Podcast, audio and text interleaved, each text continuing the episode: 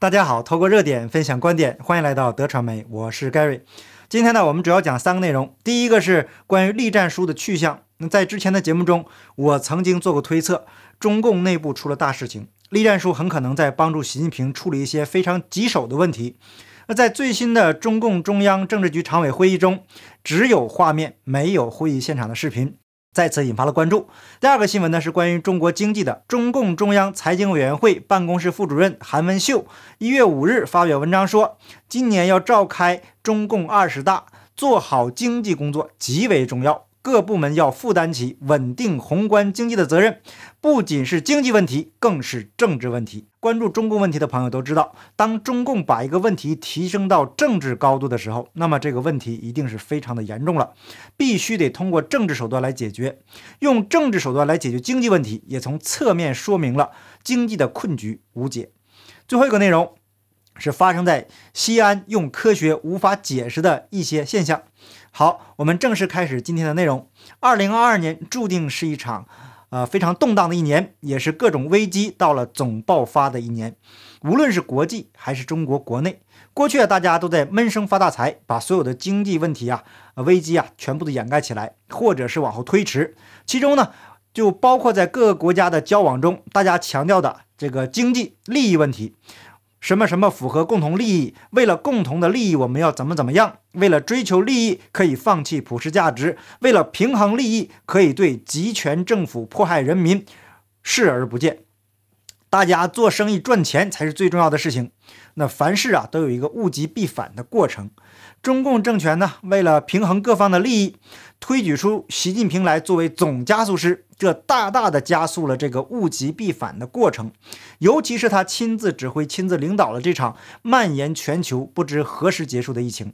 总加速师呢，那真是居功至伟啊！也有传说呢，是江蛤蟆一派故意放毒。当然了，这只蛤蟆也只剩下一口气，大家呢都是打着他的旗号做事罢了。他们为了将习近平拉下马呀，避免中共这艘破船沉没，所以拉上美国左派政客合作，大家一拍即合，于是便有了武汉发生的事情。后来的经过呢，大家都知道了，这就不重复。总之，由于总加速式的各种折腾，终于让人类社会变成了今天这个样子。中共呢，也在他的亲自指挥、亲自领导下，走向了崩溃的边缘。因为他的权力欲和自身安全的考虑，所以必须全力以赴谋求三连任。但是江蛤蟆一派可是撑不下去了，再让他这么折腾下去，中共不是要断送在他手里了吗？那中共一旦倒下，他们的好日子也到头了。所以拼死也得让总加速师下来。那大家呢已经没有妥协的空间了。习近平的亲信慎海雄发长文挺习。恶心程度啊，堪称是历史级别的。什么挽狂澜于既倒，什么扶大厦之将倾，连伟大舵手都出来了。很明显，这是要走他们家毛太祖的路线。文革的历史教训还历历在目。伟大舵手一旦再次产生，对所有人都是灾难。那这条路线呢，是绝大多数人不能接受的。随后，盛海雄和佟丽娅的丑闻就被沸沸扬扬地传出来了。这种级别的丑闻，如果没有背后的势力推波助澜，是不可能广泛传播的。盛海雄虽然暂时没有被扳倒，但是对其个人造成了沉重的打击。今后只要盛海雄再发表挺袭的文章，或者是有什么挺袭的动作，大家第一时间就会想到他和佟丽娅的丑闻，继而会嘲笑他主子习近平。所以啊，他的武功等于是被废了。那现在，习近平的另一个心腹栗战书迟迟没有出现在公众视野之中，外界只能根据零星的消息来猜测。有猜测他得了重病不能露面的，有猜测他因为贪腐问题被调查的，也有猜测他是曾庆红安插的内鬼。那我个人的推测呢，跟其他人都不同。前面有说过，我个人的猜测是，栗战书很可能是替习近平去办极其重要的事情。当然了，这只是我一家之言，目前并不是定论。那昨天呢，中共政治局常务委员会全天开会，习近平主持会议并发表讲话，但是央视新闻在报道时只有文字，没有会场画面，这再次引发了大家的猜测。中共这种级别的会议一般都会配有画面播出，没有画面播出，就说明一定有见不得光的东西。当然了，中共黑帮的内部具体细节呀，只有他们高层自己最清楚。但是呢，有一点是确定的，中共内部出大事了，可能是栗战书去处理这件事情，或者是他本身就是这件大事。那说到大事啊，总加速式的另一杰作，那就是中国的经济问题了。中共中央财经委员会办公室副主任韩文秀发表文章，把经济问题上升到政治问题的高度。根据中共大外宣多维网的报道，韩文秀一月五日在《瞭望周刊》发表的这篇以“高质量发展优异成绩迎接党的二十大胜利召开”为题的文章提到，二零二一年底召开的。中央经济工作会议为做好今年经济工作指明了方向，做出了部署，一定能够实现今年经济社会发展目标任务，以高质量发展的优异成绩迎接二十大胜利召开。中共的党八股文章啊，呃，稍加思考就能看出问题了。开个会跟打仗一样，这说明在开会之前就要进行一场殊死搏斗。这个会啊能开成，那就算胜利了。韩文秀重提中央经济工作会议上对今年中国经济发展做出的需求收缩、供给冲击、预期转弱预测，并指出这是三重压力。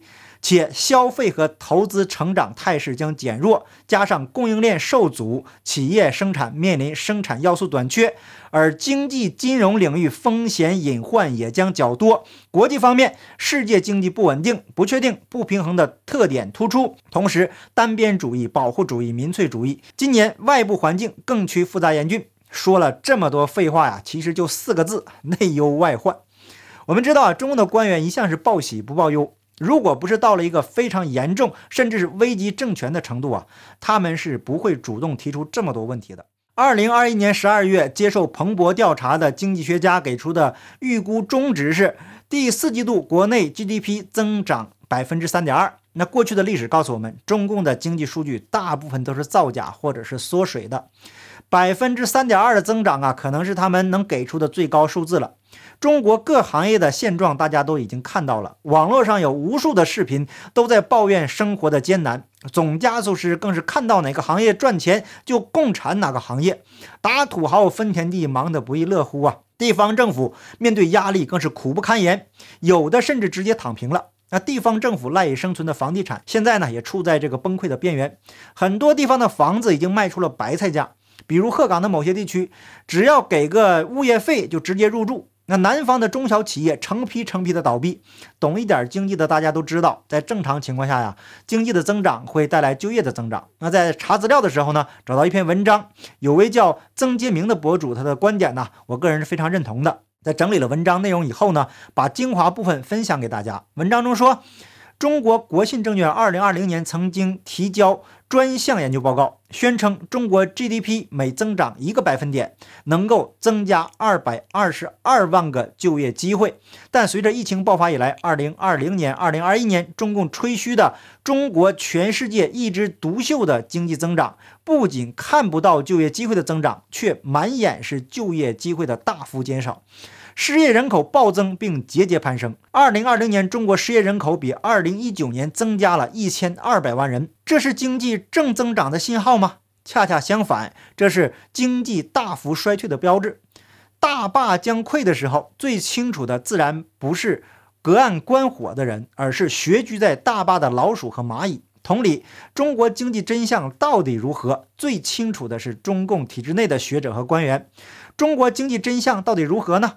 中国人民大学经济学教授向颂作在二零一九年独立评估中国二零一八年的真实经济增长仅有百分之一点六七，并且他评估中共官方经济数据造假。既然疫情前经济是相对火热的，二零一八年中共经济增长啊仅有百分之一点六七，那么在疫情以及集权防疫的重击下，近两年中国经济的衰退也就是理所应当的了。即使按中共官方自夸的政治数字，也完全不能自圆其说。二零一八年，中共官方的经济增长数字是百分之六点六，而二零二零年第三季度经济增长仍然是百分之四点九。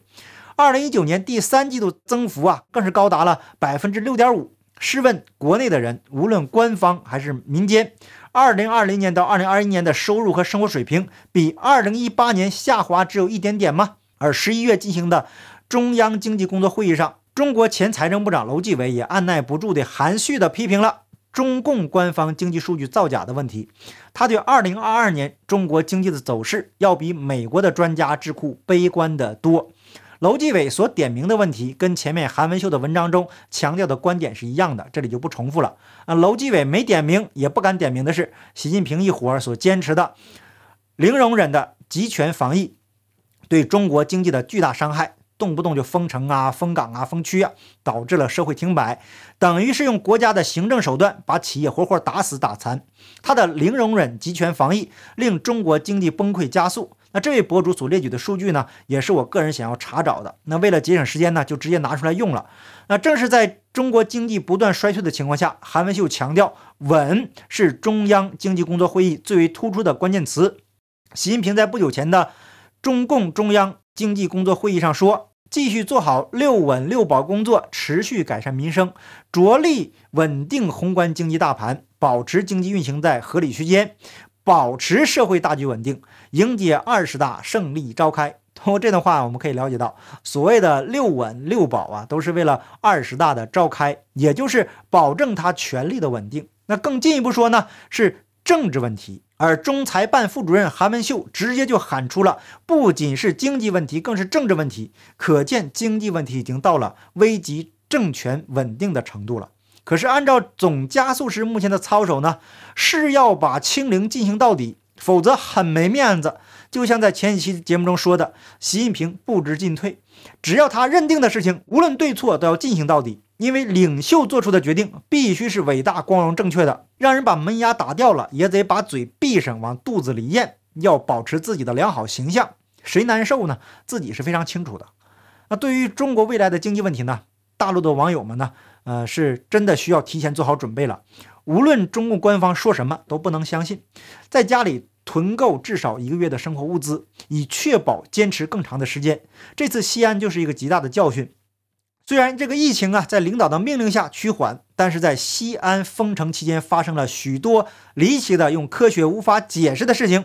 有网友就总结如下：一、西安全市已是烽火连天，但被认为是疫情原点的机场，相关人员近一万六千人，十六轮核酸检测全部阴性，如何解释呢？二、德尔塔病毒在西安肆虐。二号病例郭女士十二日检测出阳性，但是同医院二十六位同事无人感染。更为奇怪的是，她租住在八院家属院，同事室友六人无一人感染。那此传播链就此中断。德尔塔传播力到底是强还是不强呢？三，疫情爆发时共有三条传播链。一是巴基斯坦入境人员入住酒店工作人员一号病例，只传染给室友三号病例。二紫牛门诊部二号病例，A、B、C 三类密切接触者数百人无一人传染。三最长的是长安大学四号病例岳母和五号病例女婿传播链，三四代传染共五十人左右，三条传播链不到六十人，已经全部控制。按照以前全国规律。